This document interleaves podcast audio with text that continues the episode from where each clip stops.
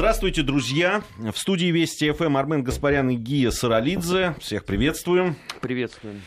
А, эта программа «Нас вопрос». Вообще мы же два часа проведем а, в этой студии сегодня. После «Нас вопроса» будет еще традиционное уже подведение итогов недели. Э, ну, оно у нас из двух частей состоит, понятно, в субботу и в воскресенье. Э, сегодня с гостем э, тоже будем подводить. Как и завтра. Как и завтра, да. Гости у нас обязательно. Не сами подводим, нам помогают квалифицированные люди это делать, политологи, депутаты, просто умные люди. Но начнем с национального вопроса. Сегодня мы хотим поговорить о том, как вот эту карту да, национального вопроса используют э, те, кого мы да, принято называть оппозицией, внесистемной оппозицией, ну, по-разному. Э, причем удивительным образом это происходит и слева, и справа, да, и те, кто считает себя леваками, и те, кто считают себя такими ну, иногда националистами, если не крайними националистами, так скажем. Э, используется э, и разыгрывается эта карта постоянно. Надо сказать, Армен, я не знаю, согласишься ты со мной или нет, но в последнее время это стало не так модно. Я не знаю почему. И знаешь, с какого момента? Мне так показалось, с что Крыма. это... С Крыма. Совершенно верно. Вообще в этой истории, э, ты знаешь, было э, два восхождения на э, пик популярности. Первый это 91-й и вплоть до событий в октябре 93-го когда действительно ты ходил и просто поражался всему тому, что происходило в центре Москвы. Эпическое совершенно время. И никогда не забуду около э, музея Ленина, то есть на Красной площади продается Майнкамф. Ну, там про все остальное я уже там скромно молчу. 9 мая 93 года э, пришедшие на Красную площадь ветераны Великой Отечественной войны массово глотали валидол, когда над ними взметнуло знамя со свастикой. Это пришли так называемые баркашовцы. И второй, конечно, пик э, пришелся на 2009-2012 года когда несколько человек из числа футбольных фанатов э, погибло в результате, как бы мы это сейчас назвали, межэтнического конфликта с использованием э, холодного оружия. Но вот Крым положил этому конец на какое-то время. Хотя если вот брать за мерило отчета популярности какой-либо темы э, в соцсетях, то, конечно, там это присутствует. Оно присутствует, э, но не, не столь ярко и не столь ожесточенно, как э, было раньше, я с тобой согласен. Мне кажется, что связывать только вот с этими инцидентами, которые были с футбольными болельщиками, нельзя. Потому что общий градус поднимало и вообще, конечно, большое количество мигрантов трудовых, которые приехали, ну, в частности, Скорее даже в не трудовых, а да. тайных мигрантов. Разных ну, так скажем, разных, потому что, э, ну, что там говорить, э, во многих больших городах, ну, в Москве и Санкт-Петербурге точно, ландшафт некоторых районов просто поменялся. Ну, вот я живу ну, в районе, где ландшафт действительно поменялся, ну, как-то уже за это время попривык. Да, а, но он поменялся везде. Понимаешь, я, я живу в центре Москвы, но я помню, как в какой-то момент все дворники, может быть, кто-то не помнит, но раньше дворники не обязательно были из республик Средней Азии. Ну, скорее наоборот, их раньше таких не было. Таких не было, да. Но в какой-то момент я раз и обнаружил, что не только дворники все, ну, в моем случае это в основном из Киргизии, но и близлежащие Э, какие-то ларьки, там тогда это еще были э, магазинчики, овощные, не овощные, а потом и большие супермаркеты. Там э, появились люди из Средней Азии, да, они были. Я сейчас вот не со знаком минус, не со знаком плюс говорю, говорю о том, что произошло. И отре... не, не реагировать на это люди не могли. Понятно, что и было какое-то э, и страх, и было неприятие, и непонимание. Вспомни, да, вот э, эти кадры, которые появлялись в интернете э, с праздников э, мусульманских, когда резали баранов там чуть ли не в центре Санкт-Петербурга. Ну, в центре Москвы это тоже происходило. Происходило, да. Ну, я вот помню картинку, я видел, как раз это был Санкт-Петербург. И понятно, что это тоже вызывало вопросы. И этим, безусловно, тут же начинали пользоваться люди, э, которые противостояли власти. Причем делали они это, на мой взгляд, самым омерзительным образом, если учитывать, что у нас многонациональная большая страна, и которая много очень прошла в этом смысле, и сепаратизма, и национального противостояния и так далее. Они подогревали эти настроения. Они хотели на этой, э, на, на вот, на, на э, этой да, наверное, и кровь здесь, можно сказать, да ну и вообще на эмоциях, которые порождает это, они зарабатывают себе политический капитал. Вообще, конечно, это э, невероятно поучительная история, наверное, даже все-таки с точки зрения психологии. Когда самые первые русофобы 90-х годов и начала 2000-х, э, проклинавшие вообще эту азиатскую деспотию, финно-монгольскую орду и так далее, они вдруг резко в какой-то момент озаботились тем, что, оказывается, у нас э, в Конституции не зафиксирован государствообразующий статус э, русского народа. У меня при всем этом возникал всегда один вопрос. Дорогие друзья, вы когда были у власти, почему вас эта тема не тяготила от слова совсем? Ну, в принципе, да, почему именно при вас а, любое проявление какой-либо симпатии к русскому народу, а я это, между прочим, очень хорошо помню, поскольку я, я вот с ярлыком, что я вот русский фашист, я хожу уже, ну, 23 года как минимум, да, а, любое проявление какой-то любви, симпатии к русской культуре, русской традиции всегда воспринималось этими людьми как пропаганда шовинизма, фашизма, и почему-то считалось, что вот если ты вот считаешь, что славянофилы были не так уж неправы, то это тебе прямой путь сразу в общество памяти со всеми вытекающими оттуда последствиями. И вот эти люди, не делая ровным счетом никакой паузы, поменяли свою точку зрения на 180 градусов для того, чтобы бороться с правительством. Ну, само по себе это выглядит не очень красиво, да, перемена э, убеждений. А с другой стороны, они же в этом э, тоже ровным счетом ничего не добились, потому что э, все вопли о том, что они не очень понимают, э, что является, или вернее, кто является государствообразующим стержнем, в результате этого всего э, разрушилось за какой-то месяц, с конца февраля по условно конец марта 2014 года. Потому что э, сначала же они говорили, что ну, Крым э, не может считаться э, русским регионом, потому что, во-первых, это Украина.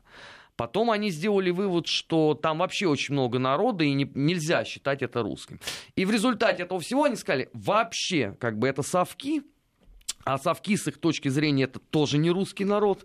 То есть, понимаешь, а, я тебе могу сказать, что вот считалось до этого самая сложная а, вот эта расовая или национальная градация была разработана ведомством Розенберга в 1942 году. Но он ребенок по сравнению, конечно, с интеллектуальными а, усилиями российских либералов. Те обошлись без там замеров циркулями черепов. Но я тебе должен сказать, что это вообще вот удивительная совершенно история. Если у тебя родные были в НКВД, ты не являешься с этой точки зрения русским человеком. Если там у тебя дед там какой-то или прадед был героем революции, ты тоже не являешься русским человеком. Если ты там ш... раб Сталина шел защищать страну в 41 году добровольно, да, ты тоже не являешься. То есть, понимаешь, ну это вообще в чем-то похоже на шизофрению. И, наверное, это действительно была бы поляна бы для э, международных светил психиатрии, если бы не одно большое «но». Потому что ровно то же самое делали в свое время на Украине. Вот многие не обратили внимания на удивительную, а, схожесть моделей, которая проповедовалась на Украине в 90-х годах, а там же ровно то же самое делали. Когда западные украинцы сказали, ребят, те, кто на той стороне Днепра, это не украинцы, они неправильные, их надо как-то вот что-то с ними делать. А потом, у кого родственники были в год Великой Отечественной, ты, наверное, прекрасно помнишь, вот во Львове творилось несколько лет назад, когда там ветеранов и плевали, там и ордена снимали и так далее. Ну и самое главное, трепетная любовь этой публики друг к другу на определенном этапе. То есть я так понимаю, что просто один и тот же куратор, который сказал, слушайте, ну, всегда можно найти консенсус, да, и ведь не случайно, что один из самых ярких с этой точки зрения у них съездов прошел именно в Киеве. Съезд такой подлинной интеллигенции народной где вот они как раз в очередной раз рассуждали о том, что, конечно, здесь 80, там, 8% а, быдла, с которым надо, в общем, что-то делать. Но ну, народишко не тогос, однозначно. Э, обрати внимание, да, ведь э, тот же крымский фактор расколол националист, да и вообще события на Украине раскололи и российских националистов. Они ведь э, по-разному отреагировали на то, что происходит и происходило на Украине, что происходило э, в Крыму и что происходило на Донбассе. Но, ты знаешь, надо отдать им должное. Все-таки э, мыслительный процесс у них, хотя всегда был заторможен, но здесь они уложились в кратчайший, я считаю, срок, потому что потребовалось всего две недели. Для осмысления всего увиденного тут действительно произошел раскол. А, потому что а, вообще вот само понятие Крыма, конечно, очень сильно надломило всю вот их идейную конструкцию, что а, власть антинародная, она никогда не заботится о русских, к русским она относится... И тут вот да, Крым земля русская, крымчане возвращаются домой, и тут выясняется, что русский мир, он совсем не такой, как они себе его нарисовали. То есть он не подходит с расовой точки зрения под эту доктрину. Потому что я-то был вот в тот момент в Крыму. Я же прекрасно это все видел и лично общался а, с многими а, лидерами диаспор, которые принимали участие вот как раз во всех тех событиях. И там же тут удивительная картина, что неважно там какой-то национальности, но если ты говоришь по-русски, ты относишься к русскому миру. И понимаешь, человеку, который тут вот боролся с нелегальной иммиграцией, да, осознать, что условно там какой-нибудь потомок потомок грека, да, или потомок итальянцев, или там еще кто-то, да, они являются не просто фундаментальной частью русского мира, они являются носителями русской идеологии, это был плевок в самое святое. И эти, конечно, люди от уже избытка чувств вынуждены были поддерживать Украину. Те, кто потрезвее, все-таки, наверное, смогли осознать, что знаменитые слова Кауфмана туркестанского образца 16 года, мы, по-моему, это на прошлый, или вот когда-то с на, Маратом на это да, обсуждали, что это все вовсе не фигура речи, наверное, так оно и есть, потому что, в общем, мы в русской эмиграции говорили о том же самом. Но, кстати говоря, поругались ведь друг с другом не только националисты, но еще и консерваторы а, потому что а, стало совершенно для них непонятно, а что же тогда считать э, единой, великой, неделимой Россией. Вот она в каких границах должна быть, да? Потому что у них был э, одно время крайне популярен э, слоган, взятый из э, философа Степуна, что важны, значит, не территории, а люди. А тут ты представляешь, да, 2 миллиона в Крыму, и они говорят, да нет, как бы это тоже не важно. Тогда возникает вопрос, ребят, а ваш консерватизм, он в чем? И тогда выясняется, что э, вся консервативная, право консервативная идея с точки зрения вот этих удивительных людей, это надо быть против власти. В любых ее проявлениях, да, э, начав с того, что э, им не нравится правительство, они очень быстро договорились до того, что церковь тоже неправильная. То есть московская патриархия, они наконец-то осознали да, момент ее создания, сказали, так, это церковь рабов, все понятно. Но а, раньше у них была еще лазейка какая-то туда, вот, в сторону Русской Православной Церкви за границей. Но она же теперь в акте о каноническом общении, то есть она с этой точки зрения им тоже не подходит. И в результате вся вот эта публика продефилировала в абсолютно сектантские катакомные церкви, которые не признают вообще ни одна поместная церковь, никакая и нигде.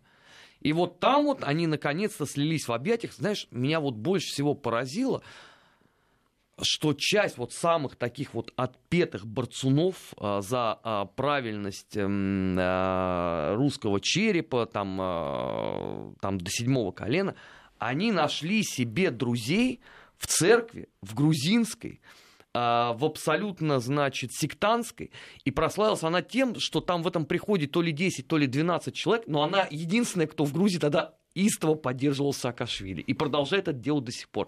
То есть вот, понимаешь, вот эти люди, которые позиционировали себя националистами, они умудрились слиться. Вот, а кстати... где они нашли ее, господи, я, даже, я, я же не слышал об этом. Слушай, это, это очень драматичная история. Э, все эти люди окормлялись э, в свое время э, через приход РПЦЗ, когда РПЦЗ стал возвращаться на постсоветское пространство. Потом в 2003 году произошел раскол РПЦЗ.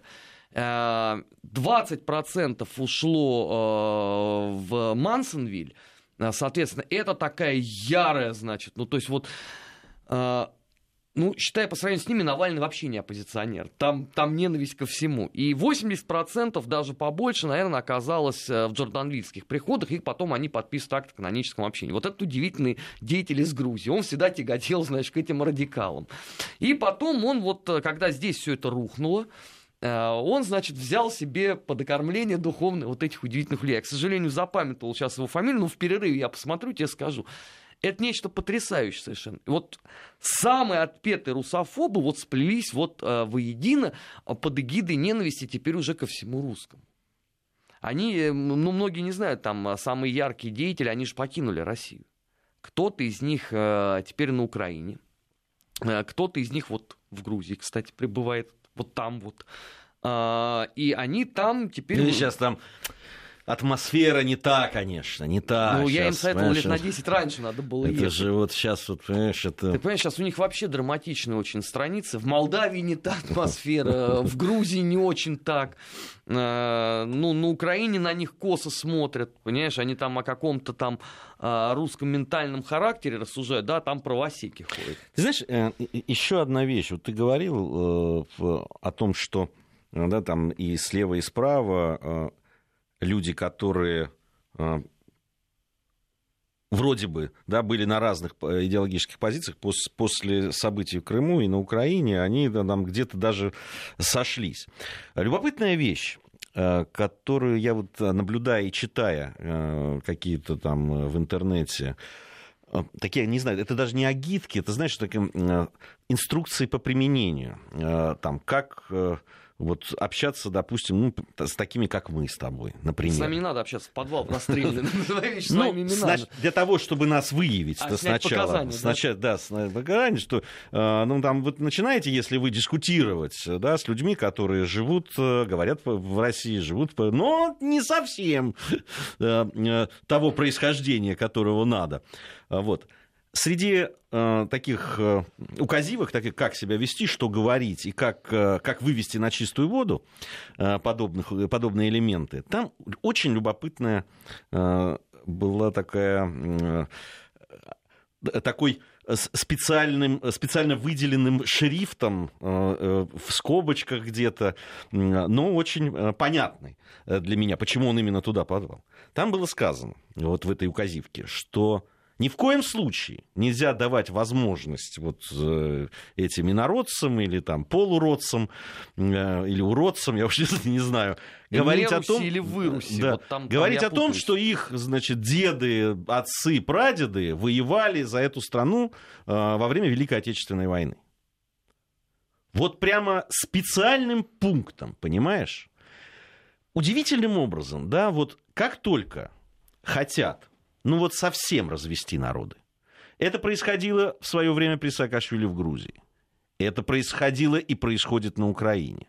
Это происходит в других местах, где хотят лишить исторической памяти, и, и лишить а, а, тех корней, да, того фундамента, на котором, собственно, да, наша, а, наша этот, э, наша общность этого советского народа, действительно, которая, на мой взгляд, существовала, для того, чтобы ее развалить, они обяза... им обязательно, помимо других пунктов, надо ли- лишить вот этой возможности, да, говорить и помнить об этом. Но это бесполезно, э, потому что, во-первых, э, существует уже теперь акция «Бессмертный полк», и можно посмотреть все, что там происходит. А, Во-вторых, э, ну, очень глупо отрицать тогда, что действительно а, все народы великой э, страны э, участвовали в Великой Отечественной войне. А, Разговаривать об этом, безусловно, можно. Только ты понимаешь, они же разговор-то прекратят очень быстро. Потому что к интеллектуальной беседе вся эта публика абсолютно не готова. Я одному такому деятелю, очень шустрому, который мне там несколько дней писал подряд в Твиттер, у него там просто недержание было какое-то. Я ему уже не выдержал, сказал, что, мил человек, вы тогда получите право голоса там а, в вопросе а, по поводу кто и когда и от кого происходил, когда вы сможете в слое э, по елику сделать правильное ударение. Если вы такой вот грамотный, вы должны знать церковно-славянский язык. И на этом все как бы. То есть человек, у него вот матрица сломалась. А главная печаль-то состоит в том, что Понимаешь, если э, в 90-х годах, условно, эта публика, она вся такая была германофильская, да, я помню, мне один человек э, из вот там РНЕ тогда сказал с горечью, что ну что же это такое, вот вместо того, чтобы там объединиться и там все мировое еврейство нахлобучить в год Великой Отечественной войны, два братских народа воевали друг с. Я говорю, подожди, а скажи мне, пожалуйста, а вот братские народы это кто? Это вот э, прусаки и русские или там условно э, баварцы. Ты только в Баварии ты не скажи про братский народ, там тебя могут совсем неправильно понять. А потом, э, что ты тогда вкладываешь э, в понимание русский? Ну вот хорошо, там татары, удмурты, башкиры, они являются с этой точки зрения русскими народами? И никто, конечно, об этом не думал. То есть вот они придумали себе такую вот яркую картинку, да, что вроде как ну, воевал какой-то советский народ, непонятно из кого вообще состоявший. Вот если, в принципе, у всех этих людей э, поспрашивать, они тебе никогда не объяснят. Не, ну у них же сейчас там есть иерархия. Там я вот смотрел, там есть русский народ, есть народы, которые жили на территории, были, значит, э, вовлечены в орбиту русского народа. Э, они, значит, им дается право дальше проживать. Но при и этом все остальные, не которые... дается. Дагестанцам, аварцам, ингушам не Да, дается. там с Кавказом там совсем тяжело. С Кавказом и, и за Кавказе туда, и конечно, северным, ходят. и южным, что И северным, и Ну, южным, Среднюю Азию мы просто не учитываем, Не- да? не- Нет, это, это А вообще... они- Прибалтам- э, э, об этом они вообще забыли, что это были э, бескрайние э, просторы Российской империи. Значит, э, к Прибалтам отношение у них скверное. Да, и остается что? Украина и Белоруссия. Ну, тогда возникает вопрос, дорогие друзья. Вот тут с Украиной, да. Вот с Украиной тоже не очень получилось, да? А, Вы к чему призываете? Вы э, хотите что сделать? Из единой, великой, э, могучей, неделимой России вы призываете, по сути, сделать государство город Москва. Расово чистый, там, я не знаю, и то. И, и то у Ну, меня под большим вопросом, Слушай, что это можно Москва. Ты знаешь, я встречал да, националистов, которые говорили как раз, что если о России-то говорить, вот Москва, то точно не русский город. Так, хорошо, тогда назовите один хотя бы. Ты знаешь, вот... меня- Вот стопроцентно, чтобы было, чтобы вот без примесей. Знаешь, мне это все время напоминает э, историю там 20-х годов, когда наша интеллигенция, э, оказавшись в эмиграции, она э, пыталась понять, кого же все-таки надо сделать э, государем-императором. Ну, потому что э, одна ветвь Романовых нарушила закон о престолонаследии, их нельзя, да. Великий князь Николай Николаевич не может быть объединителем всего. И прозвучала гениальная формулировка, я ее на всю жизнь запомнил, когда прочитал первый раз, э, что надо выбрать э, будущего царя из интеллигенции, у которой нету случайного смешения крови. И вот я представляю себе вот русскую интеллигенцию, вот эту вот образца там начала 20 века, с содроганием подумал, а там-то точно не было смешения крови. Вот Грингмут это чей продукт? Вот ну, у него не было ни капли русской крови, в принципе, но при этом он войдет в историю как создатель Союза Михаила Архангела. Но в нем нету ни единой капли русской крови. Да? Адумбадзе вот такой. Самый яркий шовинист Российской империи. Но он как-то на секундочку был не совсем русский. Но его любили, да, потому что ни один человек с таким остервенением не отстаивал права русского народа в принципе, да. И ни в кого революционеры с таким удовольствием не стреляли, как в него. Ну, ты, ты же помнишь, Ленин же сказал, что никто так не перебирает по части русского э, национализма и шовинизма, как представители малых народов, имея в виду Сергу Орджоникидзе и Иосифа Виссарионовича. Да. Ну, что является, в общем, правдой. Да, но это вообще было э, свойственно за кавказским большевикам. Товарищ Сталин-то по ним э, начал проходиться сильно раньше, чем э, процессы Ты знаешь, 30-х э, годов. такие люди и сейчас есть. И даже в Грузии. Я, с ними встречался, они у меня там пишут в Фейсбуке, кто-то, ну, кто-то переехал в Россию живет, кто-то остался в Грузии, но э, действительно являются так прямо, ну, я бы сказал, такими русскими националистами. Это правда. Ну, вот Но это традиция империи. От этого, ты понимаешь, никуда не деться. Собственно, вот это э, и помогало на определенных этапах э, м, условно нанизывать эти территории одну на другую, даже несмотря там на расколы условно времен гражданской войны. Но очень быстро можно было возвать э, к национальным чувствам и к понятным, к абсолютно архетипам. Другой вопрос, что вот почему-то э, на территории тогдашней РСФСР этот модуль не работал в принципе. Но это отдельная история. Почему? Да? Потому что сначала там это великодержавный шовинизм, держи морды, потом наоборот, значит, надо коренизацию проводить. А как ты ее проведешь здесь? Кого ты и, и откуда будешь выделять? Ну вот наш отсутствующий друг в этой программе Марат, да, он же хорошо рассказывал про а, башкиров, да, татар. Вот как ты с ними будешь проводить? Да, и в результате на это все плюнули. И вот когда вот общество память 80-х годов вот это впрыснуло, вот тут-то уже как бы выяснилось, что а нечем отвечать. Так, Армен Гаспарян, Гия Саралидзе в студии Вести ФМ. Это программа «Нацвопрос». Продолжим после новостей.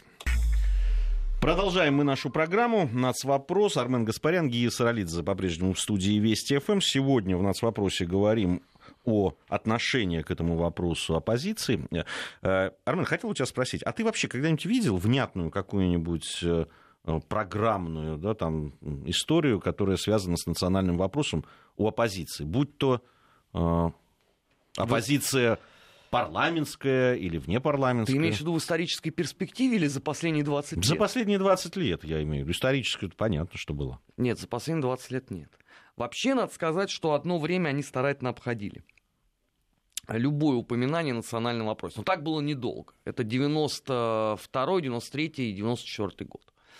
А, в 95-м уже, соответственно, когда начинается первая чеченская кампания, уже вот это вот э, впрыскивается в общество, идет э, дальнейшее обсуждение, но при всем при этом, а, понимаешь, конечно, это поражало своей абсолютной дикостью. Потому что, ну, если э, по национальному вопросу ты начинаешь судить исключительно по там, стихотворению а, «Злой чечен ползет и точит свой кинжал», да, ну, это, это странно. А все наши вот эти вот научные институты, которые, по идее, должны были бы объяснять бы людям бы, судьба формирования, а, ну, теперь уже тогда российской нации в политическом значении этого слова, естественно, к этому не были готовы. Почему? Потому что все 90-е годы они э, провели э, в интеллектуальном тумане, э, полагая, что, ну, как бы это там была единая общность, советский народ, и она осталась, и все будет хорошо. А в момент, когда выяснилось, что нет, уже этой общности нету, они, конечно, к этому были категорически не ну, готовы. Может, общество еще оставалось, страны нет страны не было. Ну, Об и, этом мы сегодня еще поговорим, ну, да, об, подводя итоги. Общность э, уже, на, ну, конечно, на середину 90-х годов уже не существовала. Это уже был совершенно другой народ, абсолютно. И дело не в том, что он не ходил условно э, в дружинниках и не строил коммунизм. Дело э, в принципиальном в принципиальном изменении всех вообще возможных жизненных ориентиров и предпочтений, которые произошли там в кратчайшие сроки. Именно поэтому все вот наши вот эти вот националисты слева, у нас же еще и такие есть. Это вообще отдельная песня. И именно поэтому они никак не хотят понять, что ресоветизацию есть когда-то и можно было делать только в 92 году, пока вот этот народ еще существовал, а уже в 95-м это было бесполезно. И все выборы, собственно, это и показали, да, что там существовал некий красный пояс, который там условно э, консервативно голосовал за КПРФ, который, кстати, тоже национальный вопрос не обсуждал. Вообще удивительно. Да, Нет, что... ну, у коммунистов там было, по, по, по, они проходили все время а, у интернационализм. Нет, у них был э, Макашов, о котором, как ты помнишь, э, была даже поговорка, и даже Макашов немножечко Альберт, вот, который попытался впрыснуть эту тему в парламентские выборы 99 -го года, но был оплеван абсолютно всеми, причем, э, что характерно, с обоих флангов, потому что э, националисты считали э, Макашова примазавшимся к своей славе, а все остальное общество сказал, ну позвольте, ну хватит уже этим заниматься. И если бы вот условно не вот это э, очень острое противостояние футбольных фанатов и части э, жителей Северного Кавказа, может быть, это бы вообще бы и ушло бы в какой-то момент абсолютно э, с повестки дня. Но, к сожалению, это дошло до э, уже вершины, потому что, как ты помнишь, Путин встречался даже с футбольными фанатами, когда, по-моему, Егора Свиридова убили. Кстати, вот это вот убийство, оно нанесло первый сокрушительный удар по пониманию националистов вообще вот этой повестки дня. Потому что, как известно, у Егора лучший друг имел фамилию Гаспарян. Я узнал об этом совершенно случайно, потому что мне стали все звонить, спрашивать, не, не тебя ли ранили? А, но оказалось, что нет, это просто однофамилец. Но ты представь, да, вот Свиридов, который такой убежденный русский националист, рядом с ним не меньше, как выяснилось потом, националист и человек э, радикально правых взглядов, как о нем стали говорить, фамилия Гаспарян. Да, это само по себе несколько должно было насторожить людей. Но ничего этого не происходило. Очень удобно было жить в мирке, знаешь, такой старый, Э, олдскульной иммигрантской литературы образца там 20-х э, годов, там какой-нибудь Самарянин, лжеучители, э, там Мельский у истоков великой ненависти. Все же эти люди, они же, как ты понимаешь, философы Ильината там не читают, да, и там Франка тоже. Им надо попроще. Вот Мельский пользовался невероятной популярностью. Его, слушай, его там в 92-м или 93-м году издали 100-тысячным тиражом. Но это, знаешь, это даже сейчас производит впечатление, а по тому-то времени, да. При То том... есть все-таки некая идеологическая база была все-таки. Да, он, заложена. Он, он продавался э, в, в центре там, по-моему, славянской то ли письменности, то ли духовности, я до сих пор не понимаю, как это называется учреждение, и на Красной площади, соответственно, у музея Ленина. Но это же все характерно-то было для 20-30-х годов уже в конце 30-х годов многое поменялось, да, там, а после итогов Великой Отечественной войны все это можно было просто отнести на историческую помойку, потому что вся вот эта могучая теория, она показала свою абсолютную нежизнеспособность. Там э, нравится кому-то или нет, но условный там Мелитон Кантари является составной частью Великой войны которую никуда ты не денешь. Да, ты можешь там сколь угодно рассуждать у себя на кухне, что это лично товарищ Сталин привез его э, за руку, да, туда под Берлин и сказал, вот сейчас ты пойдешь э, водружать знамя. Но все же нормальные люди-то понимают, что это не так. А как ты жить будешь? Да, как ты будешь бороться с правительством, если у тебя вот э, условно один миф разбивается другим? Значит, только говорить о том, что все вообще не русское. Оккупационное правительство 17 года – взяли у вот этих сведомых хлопцев определение «отатаренные русские», которые сейчас у них пользуются безумной популярностью. Самое это смешное, что это словосочетание «татарины», да, сам великорос Донцов написал, а не кто-то. То есть он сам себя отнес к татаринам людям. Ну, еще у, у прибалтов кое-что заимствовали. И вот сделали такой вот миф, что настоящие русские это а, проживающие на севере Ленинградской области. Отсюда у меня вопрос, ребят, а с каких пор это сталин-германландцы? Но я понимаю, что это сложные слова для понимания всей вот этой аудитории, потому что, э, понимаешь, это ты оканчивал факультет, э, исторический факультет Московского государственного университета и понимаешь, о чем... Если бы они внимательно слушали программы «Народы России», они не будут они это бы знали по, по, об этом. По, потому они, что... они, они, они не, не будут тебе доверять, потому что ты являешься э, рупором государства по, по целому Не совсем я говорил, Марат Сафаров, но боюсь, что ему а тоже Марат могут... Сафаров не является, да, с этой точки зрения рупором государства. Является, конечно. Знаешь, им это неинтересно слушать. У них вот есть, вот знаешь, некий миф. Они уже договорились э, до того, что если русские испортились в годы гражданской войны поголовно, да, то, может быть, надо было за точку отчетов брать бурятов, которые вот служили у Унгерна Штенгерна. Да. Вот у них Унгерн это вот абсолютно русский человек. У меня вопрос возникает. Ребят, вы не читали вообще, что Петр Николаевич Франгель по поводу Унгерна писал? Так сходите... А фамилия не смущает их? Я вот хочу все-таки понять. Нет, ну а, ты же понимаешь, да, что после династии Романовых вообще немецкие фамилии не должны в принципе никого смущать. Знаешь, потому ну, что она чуть более чем полностью состояла из немцев. Ну, это, опять-таки, мы с тобой понимаем. У меня иногда ощущение, что эти люди как-то ну, либо закрывают глаза, либо просто, ну, шоры у них такие. Знаешь, есть шоры. Нет, вот это буду видеть, а это нет. Ну, я не знаю. Ну, то есть их ничего не смущает. Я, я понял. Нет, нет, абсолютно. Им надо найти. Ты, ты знаешь, вот а, при всей их нелюбви, условно, к народам а, Северного Кавказа, вся вот эта публика поголовно и вплоть до потери сексуальной ориентации а, любит одного из казненных а, на казачьем процессе.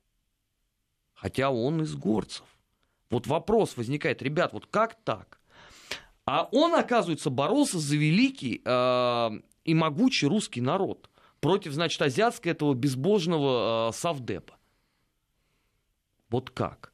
Но при этом вот хан Хаджиев, который боролся за тот же русский народ, с их же точки зрения, там условно был адъютантом генерала Корнилова, русским человеком не является у них.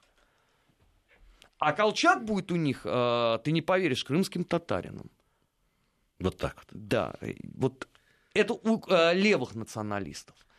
Объяснить им, что, ребят, ну, э, вам это может категорически не нравиться, но тогда были метрические книги.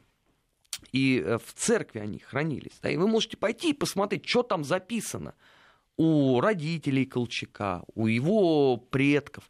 И перестать мучить себя, соответственно, странными иллюзиями. Но ведь не хочется. А вот Карл Густав Маннергейм у них будет русским офицером у которого не было русской крови. Ну, то есть, понимаешь, понять вот логичное построение этих людей на примере даже гражданской войны, я не могу, как человек 25 лет ее изучающий, я не понимаю вот логику, которой они руководствуются. И никто пока мне не может объяснить, почему, условно, Деникин не русский человек, а Петр Краснов русский. А Деникин не русский не человек. русский. Деникин либерал, он не русский. А, ну, и он, он поддерживал, по сути, Советский Союз. Вряд, вряд ли мы войны. в рамках нашей программы сейчас эту логику поймем. А, у нас э, мы, мы сейчас часть наших э, слушателей узнает новости своего региона, мы узнаем, какая погода нас ожидает, которая, все, все больше и больше радует э, нас. А, а затем продолжим еще разговаривать. Все-таки я хочу поговорить и о позиции, ее отношении к национальному вопросу, ну, те, кто себя считает оппозицией.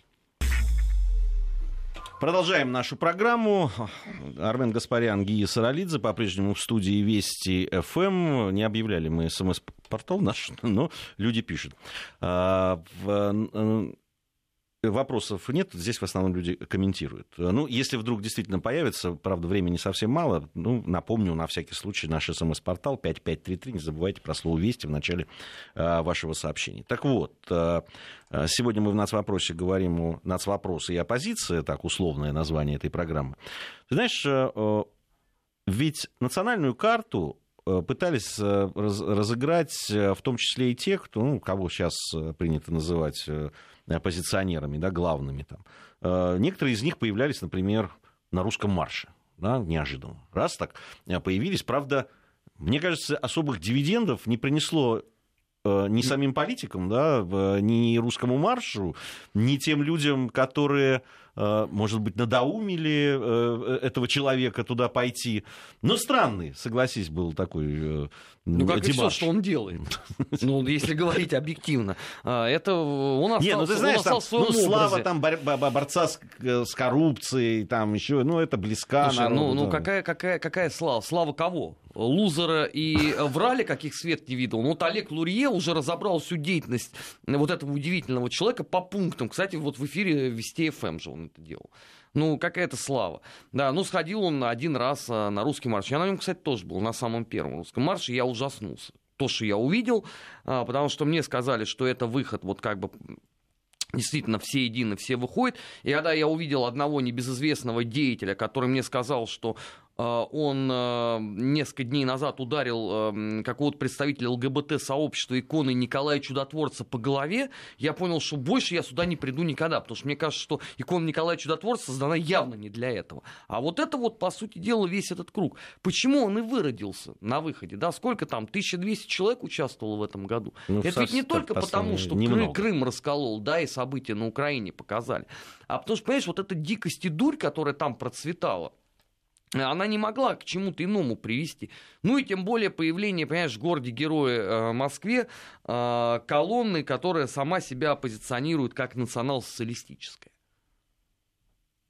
Это же тоже такой, знаешь, вызов э, могилам собственных предков. Да. Ну, не каждый Слушай, на это пойдет. ну у них там много вызовов. Я, я вот тебе говорил об этой э, инструкции, да, где, э, согласись, это действует как раз на раскол общей памяти. И, а если вы выступаете против того, что и против истории, которые есть, и против тех людей, которые защищали э, страну, да, с оружием в руках, и, и на, э, не только с оружием в руках, кстати. Там же есть, недавно умерла эта женщина, которая э, усынов... в Узбекистане, которая усыновила, там сотни детей через ее руки прошли во время э, эвакуации скольких людей, Из скольких, Ленинграда. Да, сколько, сколько детей, сколько людей спасли там в той же Средней Азии, сколько людей воевало, сколько погибло. Ну, а для них это все пыль под каблуком, понимаешь? Да они... нет, ну, там цинично абсолютно. Не, а что? Не, не, пускай они... То есть я гордиться своим дедом, который погиб, да, грузином, который погиб в 41 году, я не могу, с их точки зрения не могу. Мне, понятно, что мне плевать на их Нет, точку ты можешь, зрения. но да. ты, ты не будешь э, входить э, с их точки зрения в число рукопожатных людей. Да это ради бога. это, вот это, знаешь...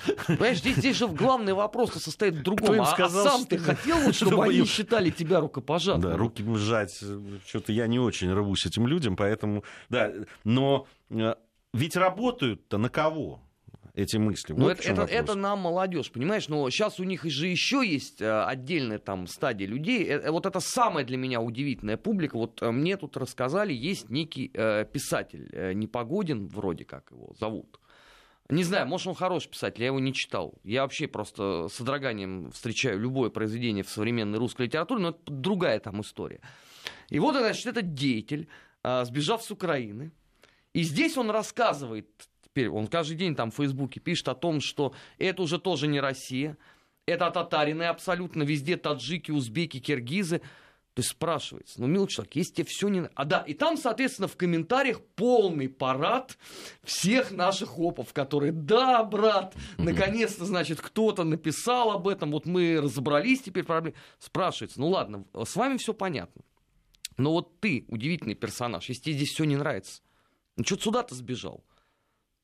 От, а он же, насколько я понимаю, не захотел там в АТО служить, прежде всего, да, у них же у всех там одна и та же история. Воевать не хочется. Да, глубоко копнуть. Но что ж ты не поехал там, условно, в просвещенную Европу? И там бы ты рассказывал бы Бюргеру бы о том, что они тоже, в общем, не очень правильные. А французы так и вообще отдельная песня. Ну, итальянцев э, даже тут грешно вспоминать, потому ну, что знаешь, они, это же они по... во времена фюрера не блистали. Ну, согласись, это же порода людей. Ну, вот посмотри, сколько... Э, ну, э, можно назвать их оппозиционерами, те, которые, которым не нравилась советская власть и, и действительность в СССР, уезжали там, в Соединенные Штаты Америки или в Европу и начинали их критиковать. Потому что они по-другому не могли. Как вы живете вообще? Что это такое? Да вы что? Понимаешь, это там отдельная песня. А вот те, кто остается здесь вот так себя ведет, да, или приезжает, а, это вот э, в чистом виде э, смердяковщина. Ты знаешь, всякий раз, вот когда я, мне вот рассказ про таких вот деятелей, мне вспоминаются слова знаменитого писателя русского зарубежья Ивана Лукьяновича Солоневича, который э, однажды заметил, что э, все это, имеется в виду в 17 году, все это рухнуло потому, что мы вовремя не били в морду тем, кто позволял себе, значит, грязные намеки по поводу там э, э условно царя и вообще всей воюющей армии. И вот на самом деле, понимаешь, может быть, это не очень политкорректно прозвучит, но если э, даже на гражданском уровне не отвечать вот подобного рода писателям и подобного рода оппозиции, то, конечно, это может все довести до плохого. Но сейчас у них начинается неделя вселенского траура. Потому что не далее, как на днях, президент страны Владимир Путин заметил, что все-таки надо реагировать на экстремизм в социальных сетях. А как правило, вся вот эта публика, она же кучно э, группируется вокруг там Твиттер своих аккаунтов, Фейсбук. Ты же их на улице не встретишь. Вот я шел э, 9 мая этого года. Думаю, ну хоть одного бы вот увидеть, да, самого замшелого, самого там, может быть, низменного опа, да, вот чтобы он стоял и плевал просто в нашу сторону. Но я прошел вот эту колонну, да, и никого не видел. И в прошлом году было то же самое.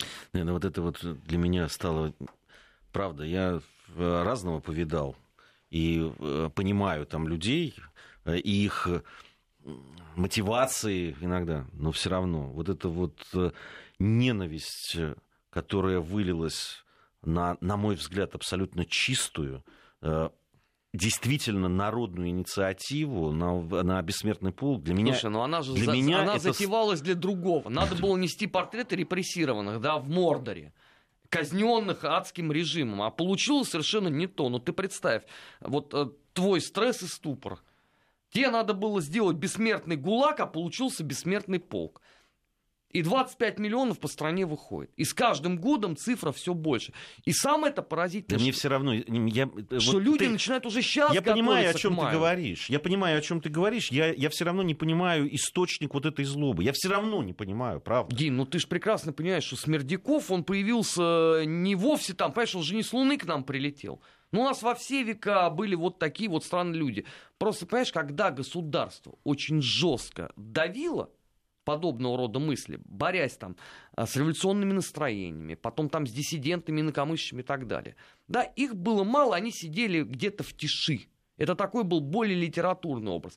А сейчас вот поскольку э, у нас же демократия, ты же не можешь никого из них э, ни на дуэль вызвать, да, ни там отправить куда-то на общественно полезный... Боже мой, никакой гулага. Листья пусть покидают на бульваре в назидание. Слушай, да не, ну, по-моему, не надо. Пускай, надо им давать возможность, вот чтобы они, ну, чтобы мы хотя бы знали. Потому что некоторые из тех людей, которые выступили, я действительно считал их приличными людьми. Слушай, ты за последние пять лет, по-моему, уже выступили все. Ты должен нет, был повысить свои познания на нет, лет ну, на 20 там, вперед. Э, нет, а, а, они, они, они были там, были люди, которые, ну, у них другие политические взгляды, да ради бога, ну, другие и другие, понимаешь? Я, я к этому спокойно отношусь, правда. У меня они свои, у другого, но есть вещи, ну, которые действительно, ну, вот по поводу рукопожатности там мы говорили, ну, действительно, уже после того, как, что сказал человек вот по поводу этой акции «Бессмертный полк», ну, мне, не, мне не хочется с ним встречаться и жать ему руку в том числе. И, и было ну, людей из моего личного круга, которые вот так отреагировав, ну, просто с которыми пришлось расстаться. Ну, Потому ну, что, ну, есть вещи, которые, за которые нельзя. Это неприлично. Но они не понимают этого. Вот это главная беда и печаль что а, вот эти вот нравственные основы человека, а, вот мы сейчас будем в следующем часе говорить, да, 25 лет а, распад Советского Союза. Да, вот тоже одна любопытная из, тема. Одна да. из бед это разрушение нравственного начала в человеке, которое тогда произошло в 90-х годах. А вот большинство вот этих оппозиционеров нынешних, да, это же продукт, по сути, 90-х. Они же тогда в школе учились. И вот эта вот эпоха абсолютной вседозволенности, где угодно, да, она на них и сказалась. Они искренне не понимают того обстоятельства, что рано или поздно может произойти страшное. Их на улице бить начнут за такие вещи. Вот за то, что они пишут в Твиттерах и Фейсбуках.